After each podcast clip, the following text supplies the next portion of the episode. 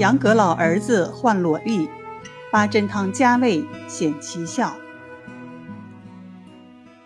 薛立斋的患者主要以文武百官为主，如阁老、各部的主要领导等等。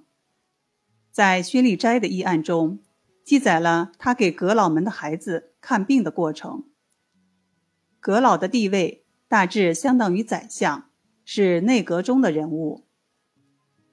首先是杨阁老，这位杨阁老就是大名鼎鼎的杨廷和，是一位非常老练的政治家，善于治国。可以这样说，皇帝朱厚照那么胡闹，如果没有这位阁老帮他收拾烂摊子，大明王朝早就乱得鸡飞狗跳了。后来朱厚照死了，却连一个子嗣也没有留下。杨廷和只好从朱厚照的亲戚里选了一位年轻人，这就是嘉靖皇帝。本来杨廷和帮助嘉靖皇帝治理国家还是有条不紊的，可嘉靖皇帝后来竟然因为自己父母的地位问题和杨廷和拍了桌子，俩人闹翻了。于是杨廷和告老还乡，最后死在了家乡。就是这么一位位高权重的人物，他的儿子病了，也还是让他抓耳挠腮的。杨廷和有两个儿子，一个叫杨慎，一个叫杨敦。杨慎是大名鼎鼎的人物，后来也和嘉靖皇帝闹了别扭，被发配到云南，顺路还写下了“滚滚长江东逝水”这样的名句。这次的患者是杨廷和的二儿子杨敦。杨敦患的是裸痢，在脖子、腋下等位置长了许多结核，这些结核大小不等，时多时少，与现在西医所称的淋巴结结核等病类似。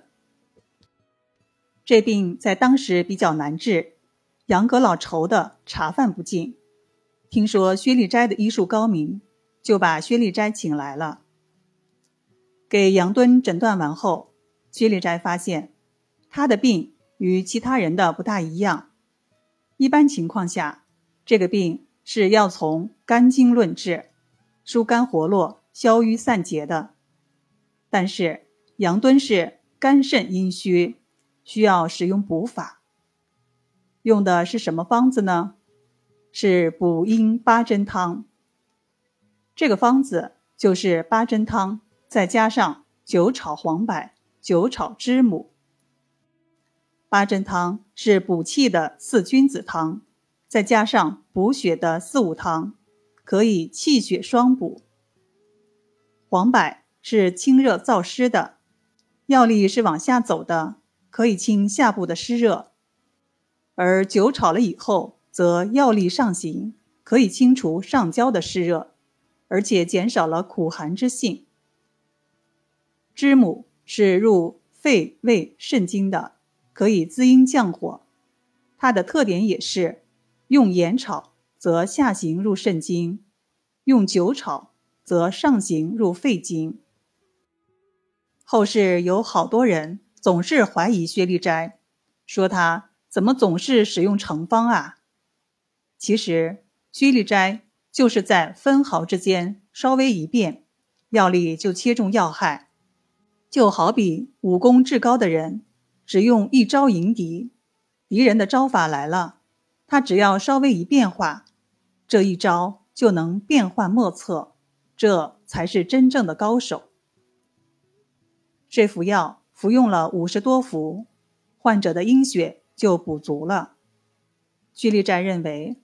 此时应该加强补气了，就加入了人参和生黄芪。患者又服用了二十服，这个窗口就破溃了，但还是脓水清晰，肌肉也不继续生长。薛立斋又开了一副新的方子，以人参、黄芪、当归、白术为主，加上芍药、熟地、麦冬、五味子。喝完这副药，患者的正气就足了，脓水也开始稠了，肌肉也开始生长了。然后又服用了一服去裸痢之毒的避笑散，创口就开始收敛长合了。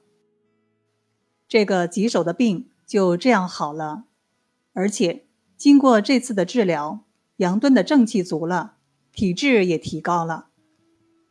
杨廷和的脸上又露出了久违的笑容，薛礼斋的名声也越来越大。